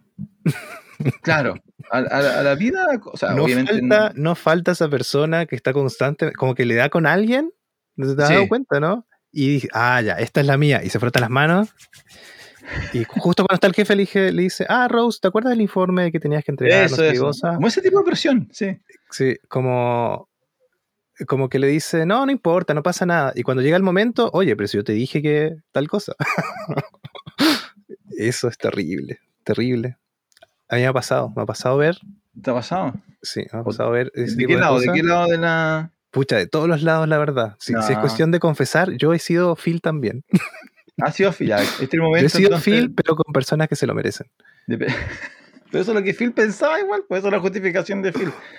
Eh, no, y lo otro que se traspasa muy bien es esto, como dices tú, del carácter, ¿no? De cómo socialmente se favorece cierto tipo de personas eh, y las personas que de repente no, no pueden levantar un poco la voz o no pueden poner barreras, la sociedad se lo termina comiendo. Si, si asumimos que el secreto de Phil es su homosexualidad, de nuevo las personas que están obligadas a esconder su- su naturaleza, eh, a George que no puede escapar de su contexto familiar, porque él no quiere estar ahí, no quiere ser el vaquero, quiere estar en una ciudad y vivir otra cosa. Eh, Rose, que en el contexto tan conservador, ¿no? Queda marcada por ser una viuda con hijo. Entonces, Mm. no, su- al parecer la sociedad lo obliga a ser una mujer que tiene que trabajar y dedicarse a su hijo. Y George entra ahí y le permite una salida, pero eso significa enfrentarse a la familia de, de su marido.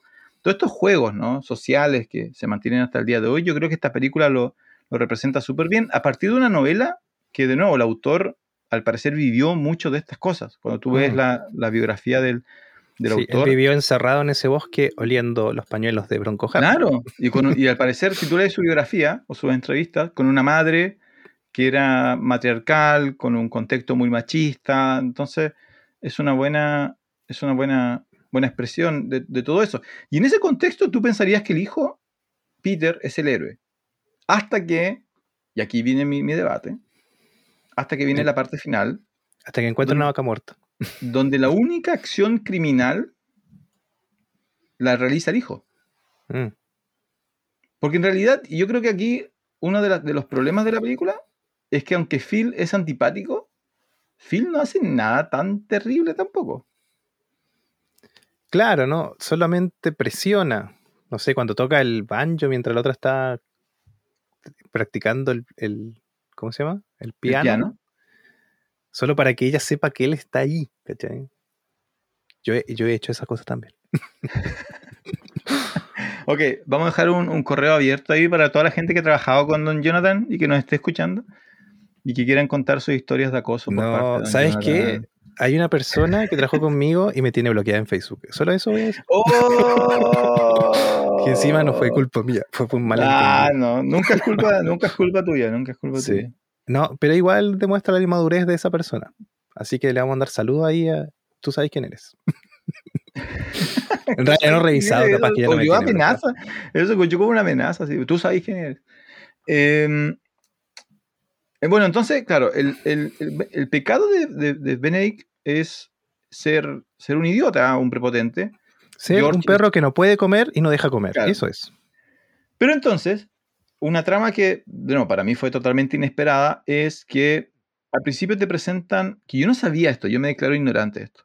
Yo no sabía que Anthrax es una bacteria que se produce de manera natural dentro del ganado. ¿Tú sabías eso, no? No tenía idea. Yo solo sabía que te llegaba por correspondencia en Estados Unidos. ¿Cierto? Polvito Después- blanco. Después de, de- del 11 de septiembre. Entonces, claro, en los primeros minutos, no, la si lo primera pensamos parte, ahora, igual es bien estúpido. Bueno, no importa. ¿qué cosa? Que te llegue un sobre con un polvito blanco. ¿Cuántas veces habrá pasado? Y capaz que ni siquiera fue verdad. Y Ah, ya, por eso. era- a veces era, era harina, a veces era Mm. cualquier polvo inocuo. Bueno, entonces la, la primera parte te cuentan, ellos van cuidando las vacas y ven una vaca muerta. Y, y el personaje de Benedict, que una de las cosas que positiva que sí tiene es que es muy bueno en su trabajo, Mm. le dice al grupo, oye, marquen ese lugar porque hay una vaca y seguramente tiene anthrax. Entonces, que nadie, no dejen que las otras vacas se acerquen a ese sector y ustedes no se acerquen a ese sector. Entonces después descubres que eh, el anthrax es una bacteria que se genera en cierto tipo de ganado y que es muy fácil de contagiar si hay contacto directo entre el ganado y eh, las personas. Pero Mm. tiene que haber como eh, contacto a través de, de algún fluido.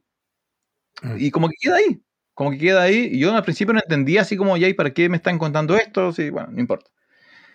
Resulta que el, el- el- el hijo Peter y Phil se hacen amigos. De no, tú no sabes cuáles son las intenciones de Phil, pero se hacen amigos. Y después ves a Peter agarrar un caballo, que lo aprendió a usar gracias a Phil, Sí. alejarse del, del rancho e ir a buscar una vaca muerta. Y agarra como, le saca la piel. Y le- luego le traspasa en otra escena esa piel a eh, personaje de Benedict y le dice, oye, eh, ¿me podrías hacer el favor de hacerme una cuerda? Yo sé que eres un... O enséñame a hacer una cuerda, muéstrame cómo se hace Mm. una cuerda. Entonces el personaje de Phil dice, ah, ya, perfecto, pásame ese cuero. Y la empieza a trabajar con sus manos en agua, ¿cierto? Y en un momento se corta accidentalmente. Tiene un accidente, así que se corta un poco la mano, pero no importa si a los vaqueros le pasan ese tipo de cosas. Y ahí donde, claro, sin saber el personaje, nadie, ningún personaje, es que él se contagia de, anthrax. Y claro, dos escenas después aparece enfermo, con vómito, con fiebre. Y dos escenas después, spoiler, muere.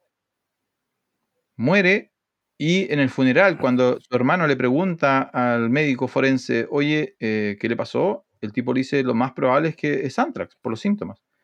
Y George dice, no, no puede ser, porque Phil era extremadamente cuidadoso y muy bueno manejando los animales. Ya. Y murió nomás. Y no, el que lo asesinó, de manera planificada e intencional, fue Peter para proteger a su madre.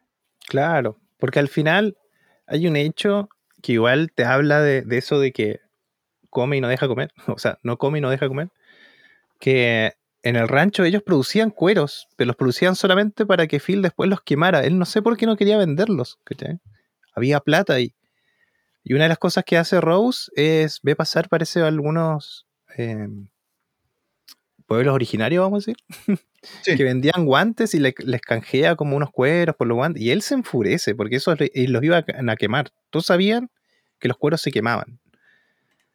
Eh, y ese hecho yo creo que es lo último que dispara. eh, en, O sea, le grita, en- le grita claro. frente a todos y le dice, oye, ¿cómo se te ocurre? ¿Quién eres tú Sí. para hacer esto? Y la mujer tiene como un pequeño ataque de, de ansiedad. Y eso lo ve el hijo. Claro, porque incluso hasta el final, después de todo lo que pasa, muere eh, Phil y él guarda, el chico guarda el lazo que le hizo. Y lo acaricia con los guantes puestos y lo deja debajo de su cama. O sea, todavía hay un paralelo con el pañuelo de Bronco Harry también.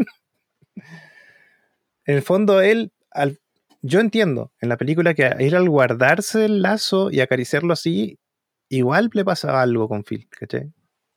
Ah, ya, acá, acá te tengo un dato, pero antes de darte el dato, eh, para terminar este punto, entonces, para, para, para, los que nos están siguiendo y, bueno, un, un, tremendo spoiler, pero la película termina, el acto final termina con, nosotros sabemos que el hijo asesinó a, a Phil y lo hace por el amor a su madre, por proteger a su madre. Entonces te genera esa duda de, como te decía yo, Phil tampoco había hecho nada tan terrible. Entonces, bueno, el, el, el villano, el que al principio pensábamos que era el héroe, se transforma en el villano, pero por una causa buena, que es proteger a su mamá, pero él mata a alguien. Y el dato que yo encontré es que cuando estaban planificando a los personajes, Kristen y, y, Connie, el actor de su hijo, conversan y se ponen de acuerdo en que él, él mató a su papá. Ah, ¿en serio? Sí. Y durante la película, mientras ellos filman la película, los actores actúan bajo la dinámica de que Peter, él, había matado a su papá porque su papá abusaba y era violento con su mamá. Entonces no es la primera vez que Peter hace eso.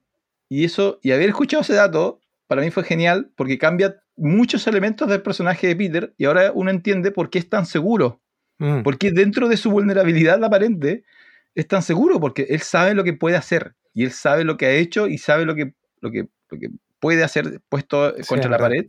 Matar a una persona te hace más seguro de sí mismo, dicen. Dicen, claro. Eso. Lo he escuchado yo, no es que yo. Habría que, habría que Pero entonces él, él, no es una pequeña paloma que está eh, bajo el control de los vientos del mundo. Él ya ha hecho su marca y lo vuelve a hacer al decir, este tipo se está metiendo con mi madre y nadie se mete con la felicidad de mi madre y lo mata. Mm. Y se sale con la suya y uno entiende que después él se va del, del, rancho y va a estudiar medicina y él tendría una vida feliz. Y eso significa que queda el, al único heredero, George, como el dueño de todo, eh, con la posibilidad de hacer feliz a su madre. Por lo tanto, tres de los cuatro personajes terminan feliz y el otro termina muerto. Eh, y eso era algo que yo tampoco, tampoco esperaba y me gustó mucho. Me gustó mucho cómo, cómo lo ejecutan eh, sí me dio mucho miedo en términos de, de, la época en la cual tú, claro, podías asesinar a alguien y no estaban los tipos de CSI para resolver el misterio. Vamos a poner la, la cortina acá.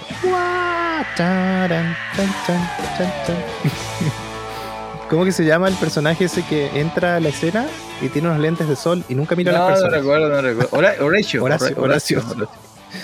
Ah, qué chiste ese personaje. Entonces, eh, Claro, es una película de otro tiempo, es una película que no se rige por esta moralidad de que, de que si tú haces algo malo, el mundo te va a no, no, está el concepto de karma, ¿no?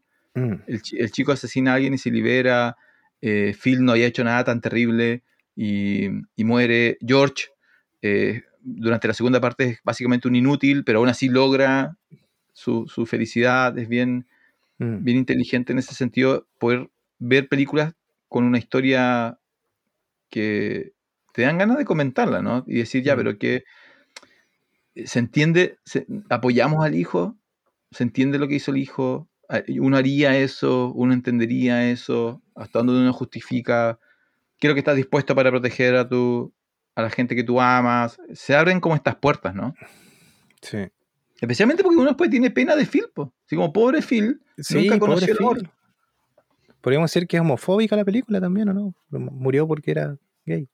No, murió porque era un idiota y era un idiota porque la sociedad no lo dejaba demostrar quién, quién era. Claro. Entonces, eso significaría también que quizás no tenía nada en contra de, de Rose. Quizás el, el, problema que tenía él es que si Rose se llevaba a su hermano, él se queda solo. Sí, sí es, eso es. Eso es, porque desde el principio él eh, cela tanto a su hermano que, que ellos se tienen que casar en otro lado, pues no la avisan. Claro, entonces como, como él no de hecho, él parece que le escribe una carta a sus papás para decirles acusándolo, acusándolo. Y era sí, como, no, sí. si ya no habían dicho, ya sabíamos. Sí, le dice así como, oye, él se está casando con una mujer que no está al nivel de nuestra familia. Y es, es, bien interesante. Eh, como, como dato, y lo, nos lo conversamos en el, en el último en vivo, pero sí lo comentamos. Eh, y tiene que ver con de qué se trata la película también como, como contexto. Hay un actor famoso llamado Sam Elliott Mm, que no, no le gustó la película. sí. Sí, y él al parecer ha hecho muchas películas de western y ha vivido la vida de western en el oeste y qué sé yo. Y dijo, eh, los, ¿cómo es? Los vaqueros no andan así desnudos bañándose en ríos. Claro. Los vaqueros no son gays, punto. Eso fue lo que dijo. No, y- y otro-. Lo dijo en un podcast y, y aquí viene un poco con la, con la- Lo saco por la denominación de la película. La película no es un western al final. Claro. No es un western. La película pudo haber sido ejecutada en muchos otros ambientes. Lo único que es requerido es una- un contexto muy conservador, eh, principalmente masculino, que puede ser contexto ganadero, en una mina, por ejemplo. La película se puede ejecutar muy parecida. Porque tiene que ver con la sociedad, ¿no? Con la, con la opresión de la sociedad frente a la individualidad de, las personas. Pero no es un western, no hay, no hay disparos, no hay persecuciones en caballo.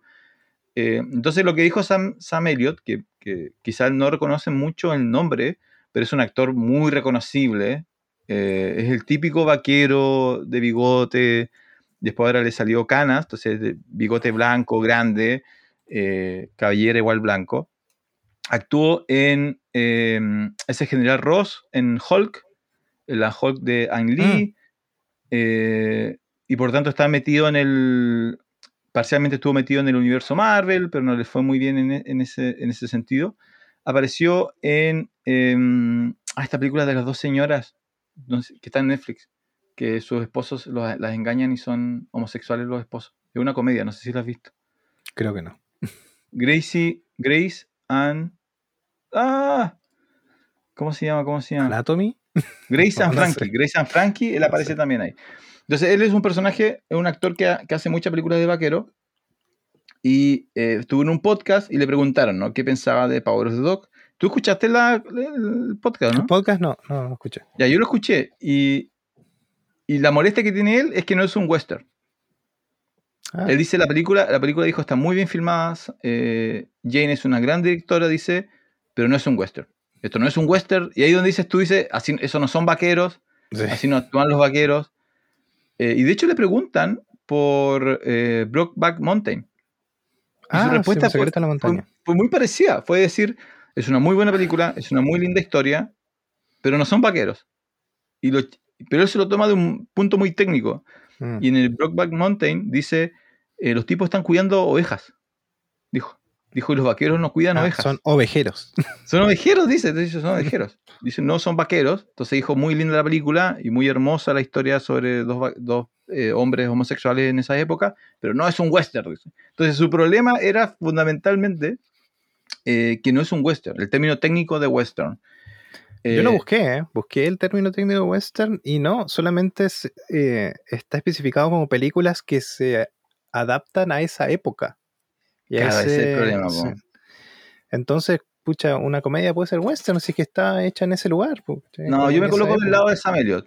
Yo me coloco del lado de Sam Elliott. Porque para mí western es... eh, tiene que ser algo, algo vinculado al, al bueno, malo y el feo. Tiene que haber disparos, tiene que haber algo así como... En esta película no hay disparos. No, esto No es un acuerdo. drama. No, pero digo, no hay ningún disparo, no me acuerdo. Creo que no. No, no, no hay. ¿A quién le van a disparar?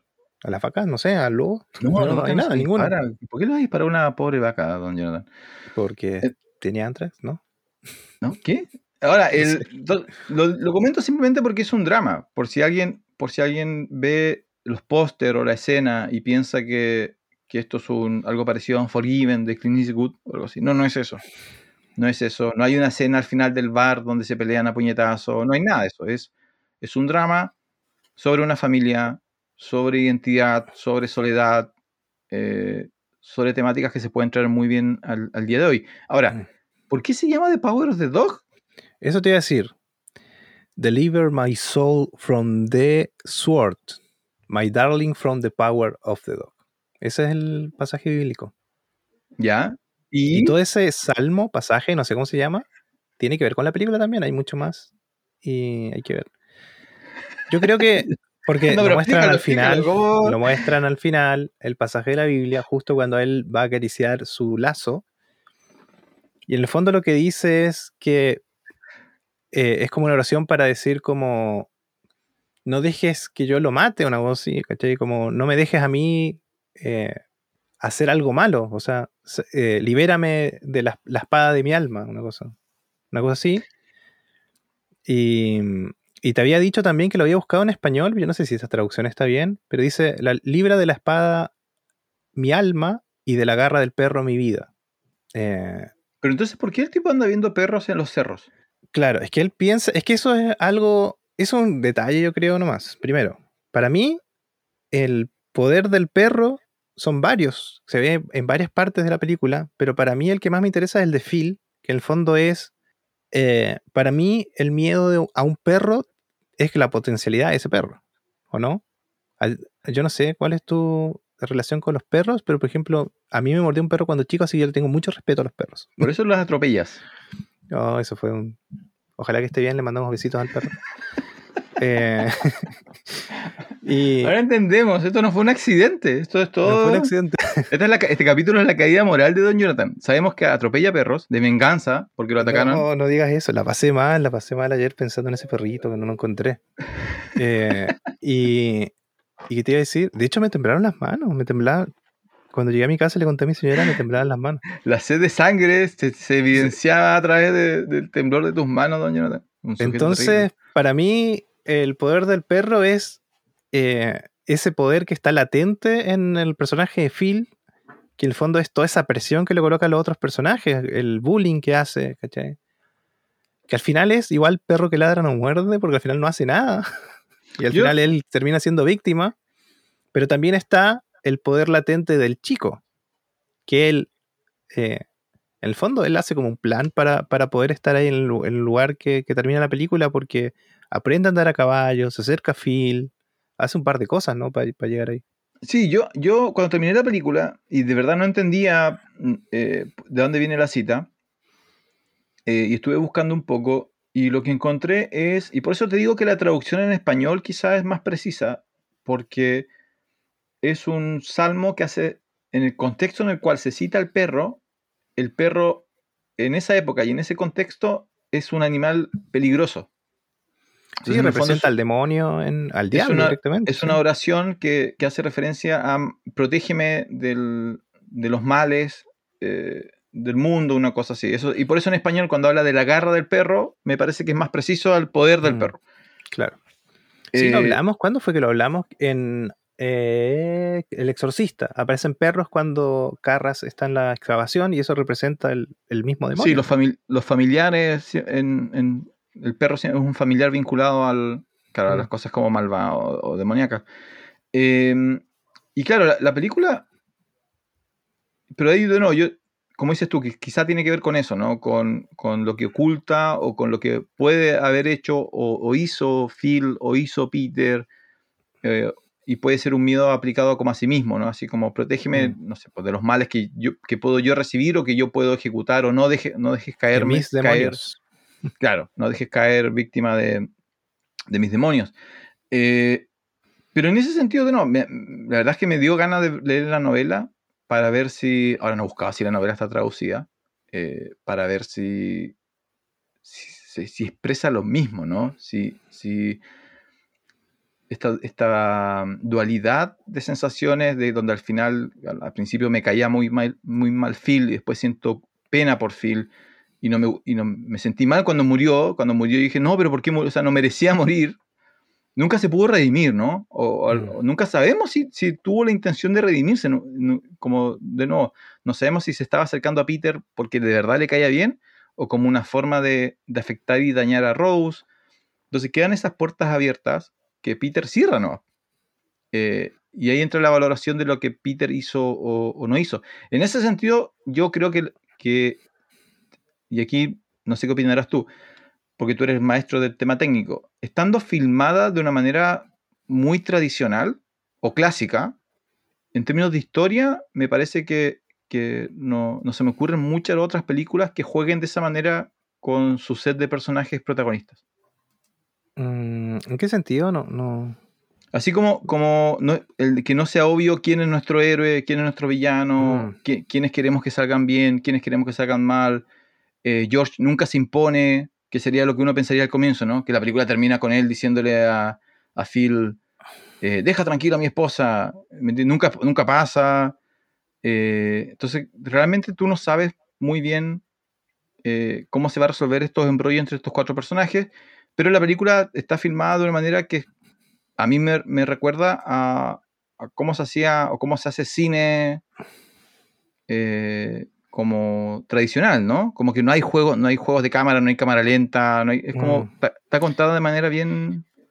Sí, porque en el fondo la película lo que hace es mantenerte expectante, toda, que es súper difícil. Es súper difícil. Y para lograr eso no puedes tener cámaras lentas, ni, ni no sé, Steadicam, ni mover la cámara tanto, ¿cachai? Yo lo que recuerdo de la película es que tiene harto plano fijo, harto plano panorámico, que lo que hace es, es esperar, ¿cachai? Eh, Mm, marcar el clima, ¿cachai? De lo que va a venir, lo que va a venir, lo que va a venir. Y aún así no te esperas el final, eso es lo bueno de la película. Eh, lo del perro en la colina, que me acuerdo que yo no sé si lo habíamos conversado, tú no lo habías visto al principio. Yo no, todavía no veo el perro. Está ahí, Yo le creo al personaje de Benedict nomás de que hay un perro en una colina y. Entonces, en el fondo es un, un detalle nomás que él sale a ver la colina y todos sus otros eh, vaqueros dicen, pero ¿qué ves? Siempre ve que ves animales. Y no dice nada, parece al principio. Y después cuando ya conoce al chico, sale a ver y le dice, eh, me acuerdo si le dice, ¿ves el perro? Y el otro le dice, sí, ahí está. Entonces él dice, oh, si lo ve él, quiere decir algo, ¿cachai?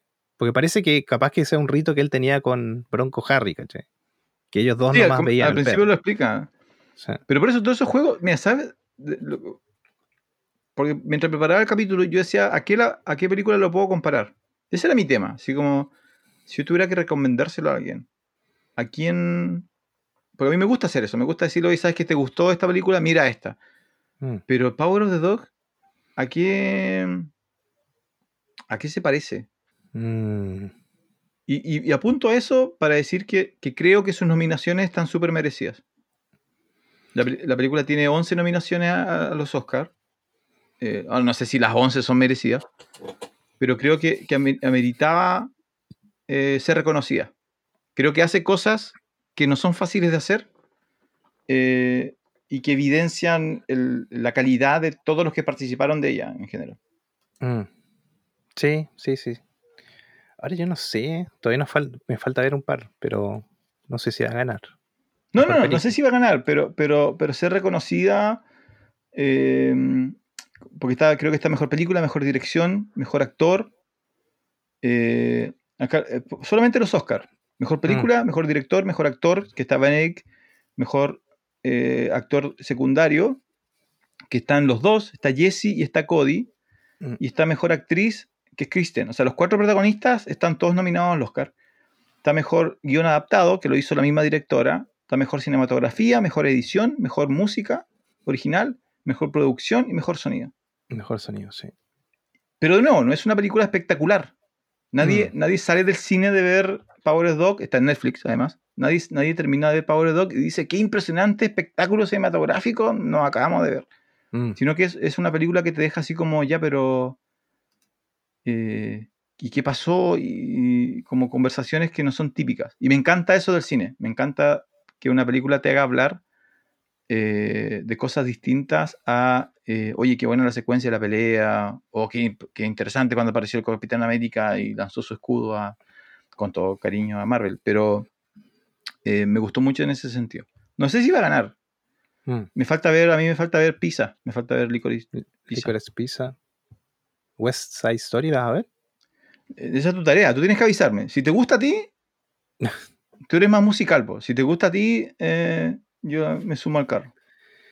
Ya, ahí te vamos a estar avisando. Bueno, pero eso. Ah, una cosa que quería mencionar, que está bien escondida, pero actúa Thomasine Mackenzie de Last Night in Soho. Ah, Es sí, la- sí, sí. Oye, ¿verdad? Sí. yo- que de nuevo, yo pensé que iba a tener un papel más, más importante. Sí, sí. No lo Es raro eso, ¿no? Como que en una película sea protagonista y en otra sea como terciaria, ni siquiera secundaria. Pero en fin. Es que yo creo que, bueno, ella todavía me parece que no hacía en ese momento. No sé si ya estaba estrenada eh, Last Night en Soho. eh, pero por lo que entendí, cuando Jane Campion te llama, tú dices sí. Como que a ellos les interesa tener un, un crédito, Mm. aunque sea menor con... Y me hiciste acordar de eso, hablando de eso. Encontré que hubo dos, dos actores eh, que estuvieron considerados en vez de los que terminaron actuando, que me parece súper interesante. Ah, sí, sí, sí, sí, sí lo leí Que pa- igual. Para el papel de Rose estuvo considerada Elizabeth Moss, que es Mm. la persona eh, eh, internacionalmente conocida como, como la, una de las personajes de Mad Men y del Hombre Invisible. eh, y Mm. tiene ahora una, una serie igual que es un drama que parece que es bastante bueno. Y me hubiera encantado ella verlo. tiene, ella tiene rostro de que la pasa mal. Ella hubiera sido fantástico como Rose. Yo creo que, que hubiera sido una muy buena Rose. Y el otro, que yo creo, con todo respeto a, a, a Connie, que, que obtuvo el papel, es que Paul Damo, que es el, el último acertijo de Batman, el acertijo que está ahora en películas, Paul Damo, eh, iba a ser el papel de Peter. Y me hubiera encantado Paul Damo, porque Paul Damo se parece a Benny Cumberbatch. Tiene ahí como un, un tema. Mm. Estoy verificando que ese era el Había otro más, ¿o no? Jesse Plimons también iba a ser otro. No, pero me equivoqué. Paul Damo no estaba para Peter. Paul Damo estaba para George. Ah, Por eso sí, me interesaba que se parecía, se parecía a. Por rodaje de Batman Benedict. no pudieron. Y no, no, lo, no lo pudo hacer. Y me hubiera gustado mucho porque Paul Damo hizo un muy buen papel en There Will Be Blood, Que es una, que es una película que ahora que lo pienso, sí se parece bastante a Power of the Dog. No sé si recuerdas There Will Be Blood. No la he visto, Francisco. ¿Qué ¿Cómo no has visto Todavía no. Este, este es un podcast de. Que para los que no le recuerdan, es de Daniel Day-Lewis, que es uno de los mejores actores de, de las últimas décadas. Eh, también que es famosamente reconocido por sumergirse de manera absurda en sus personajes. Eh, y es una película ambientada en eh, también eh, fines del siglo XIX, comienzo del siglo XX, sobre un tipo que anda explotando petróleo. Explotando petróleo. Sí, po. Y, anda comprando terrenos y los compra baratos, saca petróleo y después. Ah. y esa película comparte muchos elementos con, con Power of the Dog. Así que Muy ahí. bien, don Francisco. Así que recomendada para ir a dato. ver. Está en Netflix. Eh, no, no, Sí, pero tenemos que ir cortando el episodio, Francisco. No, nada, si Vamos a tener que cortar cosas. Todo, todo ese preámbulo que dijo usted con lenguaje no adecuado lo vamos a cortar. Ah, No, no. Ya nos queda recién una hora y media. Si la gente sabe que el podcast dura dos horas. Función especial, dos horas. Así Sí, que, don queríamos poner. Francisco, se abren las puertas cuando son las 9 a.m. A esa hora abría el videoclub. Entramos al videoclub y don Francisco saca de ese aparador lleno de telarañas un VHS. Espero. Don Francisco es el videoclub y usted tiene una recomendación para el día de hoy. Oye, ¿no hay ningún videoclub que abre a las 9 eh, AM?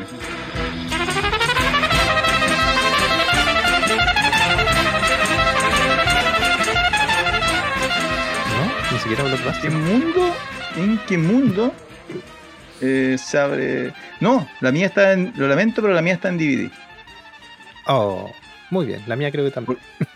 No, no, la tuya. Ah, no, está en creo VHS, sí. creo que la tuya la habíamos recomendado. No, creo que Eh, no. creo que me copiaste una recomendación. No. Ya- no, esto, creo que estás escuchando el podcast y dijiste, "Ah, voy a recomendar lo mismo que Don Francisco. No, la que yo quiero recomendar, porque eh, la vi hace poco. Y es del 2019, pero pasó muy, muy inadvertida.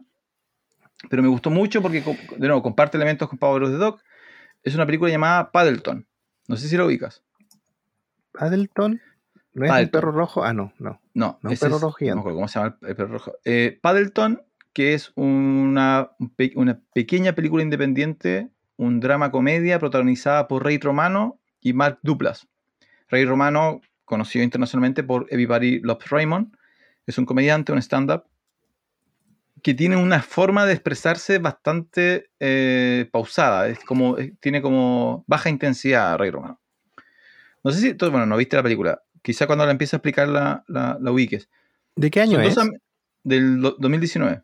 Ah, ya. Son, son dos amigos, dos amigos que están en la, la ya cruz- cruzaron la mitad de su vida. ya tienen sobre 40, cerca de 50 años, viven en, en departamentos, uno sobre el otro, ¿ya? En- eh, son vecinos y son amigos. Eh, los dos solteros, tienen trabajo, no hay nada particularmente de- destacado de sus vidas y, y esa es parte importante de la película. Así como la, la- la película sobre dos tipos normales que no tienen familia, no tienen hijos, son amigos, trabajan. La película se llama Paddleton porque eh, en un momento se aburrieron e inventan un juego que es parecido al paddle eh, con una mezcla de, de básquetbol. ¿Ya? Eh, es un juego absurdo, pero el tema es que son dos adultos que pasan las tardes jugando entre ellos y, y ven películas de kung fu antiguas. Y uno de ellos se siente mal, va al médico y el médico le dice, señor, usted tiene cáncer y le quedan, eh, un- creo que son 18 meses de vida o algo así, de los cuales usted va a sufrir miserablemente. Y la opción es que yo le puedo dar una receta y usted puede eh, realizarse eutanasia. Eh, Todo de acuerdo a la ley. Nada de esto, no hay ningún elemento de discusión legal en la película. Todo esto es totalmente permitido, esa no es la, la- la- la trama. La trama es, el amigo decide aceptar la propuesta del médico y eh, tienen que viajar, él y su amigo, a una farmacia a- durante un fin de semana a comprar los medicamentos y él se va a suicidar tomándose el medicamento. Y la película trata de la relación de los amigos y cómo este otro amigo intenta convencer al principio de manera dialogar y después hay una discusión y luego incluso se pelean eh, sobre la decisión de, suicidarse por este cáncer terminal que, tiene. Eh, y la encontré fantástica porque la encontré muy, muy humana. Es una comedia, tiene comedia negra, tiene absurdos, no es para todo el mundo, pero, pero la temática eh, de dos personas normales, donde na- nada es espectacular, nada, nada es increíble, eh, pero uno simplemente de ellos decide tomar su- vida en sus manos porque no quiere pasar meses de sufrimiento y lo que el otro ve es que eh, va a perder a su mejor amigo. Entonces está muy bien actuada, tiene muy buenos momentos, me gustó mucho, la verdad, fue una sorpresa muy, muy agradable. Eh, y de nuevo, lleva a tomar ciertas conversaciones sobre, sobre qué es la vida y qué es calidad de vida y qué es felicidad y cómo impacta la enfermedad a, a las relaciones entre personas y qué pasa también con cuando llegas de adulto y no has cumplido el sueño americano, sino que has cumplido tu versión del sueño americano, que es comer pizza con tus amigos, jugar y, y ver películas de kung fu y eso te deja satisfecho. Así que Paddleton eh, con Rey Romano y Mark Duplas está en Netflix todavía. eh, fue estrenada en el 2019. Muy bien, don Francisco. Eh, no es mi tipo de película, así que capaz que no la veo. Sí, no, sí, capaz que te guste. De hecho, capaz que te guste. Así que eso. Yo traje aquí un VHS. Le voy a sacar el polo. Vamos a, a pegarle ahí un poquito. Yo no sé si la habías recomendado, don Francisco. Sé, sé, sé que la nombramos. Pero si no, recomendación doble. Quiere decir que es buena la película. Vamos a hablar de Event Horizon de 1997, también conocida como eh, La nave del terror o eh, Horizonte Final o La nave de la muerte en Argentina. En Argentina le cambian los nombres a todo. Eh, así que una película de terror directamente. ¿De qué se trata Event Horizon? Bueno, estamos en un futuro donde ya tenemos capacidad para viaje espacial. Hay una nave que se llama Event Horizon que está perdida.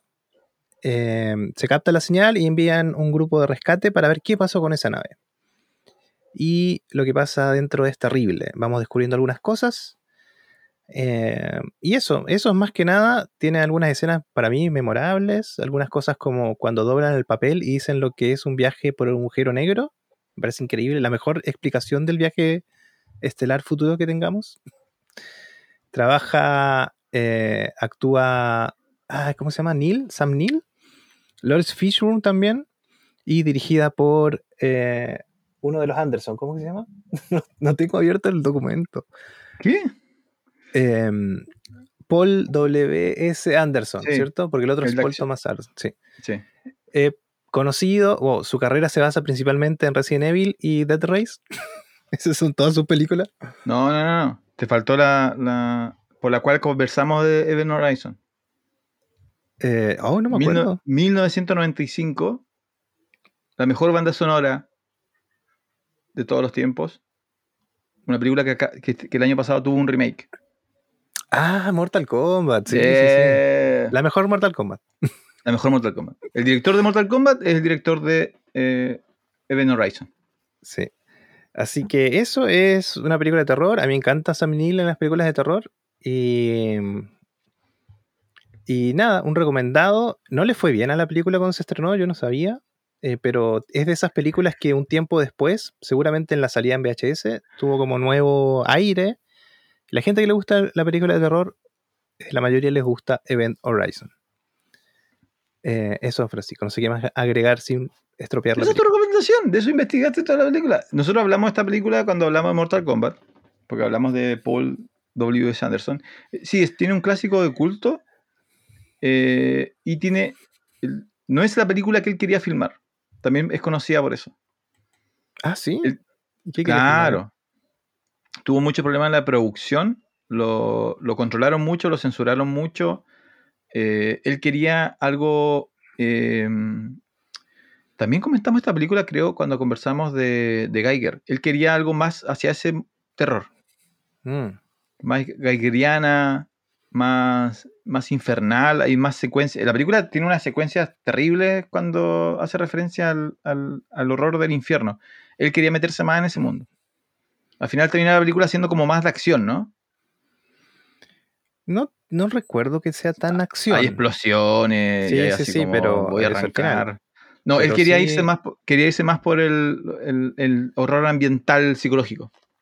Claro, claro. Y le dijeron, no, eso no va a vender, señor Paul Anderson. Y la película salió y, y, claro, fracasó económicamente y después tiene un unas, eh, culto. Se transformó en una película de culto. ¿Cuándo fue la última vez que la viste? Uf. mm, 10 años. Fácil. Ya, yo, yo la vi hace menos de 5 años y se mantiene bien. Sí, sí, se va a mantener bien. Sí, así que con- terror se. Confirmo, confirmo la recomendación de Don Jonathan, que me la copió a mí. Event Horizon de 1997.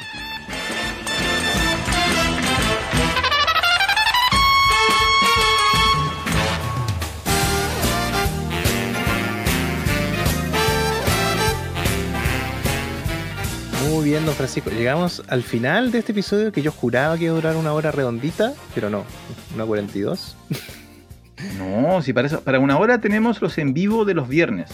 Sí, sí, sí. sí. Esto es, esto es el podcast. Y aquí, si no hablamos 90 minutos, es porque hemos fallado. Así es, don Francisco.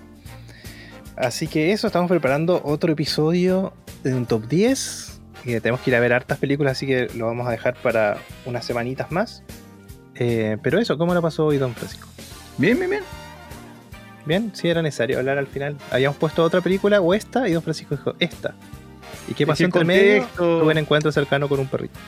El contexto de la otra, que es Belfast, eh, el mundo no está para hablar de, de guerra, yo creo. Mm, Sí, es verdad. Así que eso, don Francisco, No no sabía sé. que ibas a salir a atropellar perros. Yo tampoco sabía. Y eh, yo creo que eso es el episodio de hoy. Recuerden que pueden seguirnos en redes sociales en Facebook, Instagram, Twitter, eh, YouTube y mm, en los vivos lo tenemos en Facebook. ¿Te acuerdas que hicimos un canal de Twitch y nunca hicimos nada? No importa. Mejor. ¿Hiciste el canal de Twitch? Creo que lo tengo hecho. Ya, tendrías que avisarme. Nunca me Los lo Oscar, tal vez. Podemos ir a ver los Oscar. Porque entonces, los no, Oscar. vamos a verlo, Oscar. Vamos, ya es una nueva tradición. Sí. Aunque parece que la ceremonia va a durar poquito. No, si van a tener como actuaciones. Quiero hacerlo como Super Bowl. ¿no? ¿Qué opinas de, la, de las actuaciones de Super Bowl, el último, que salió de Eminem?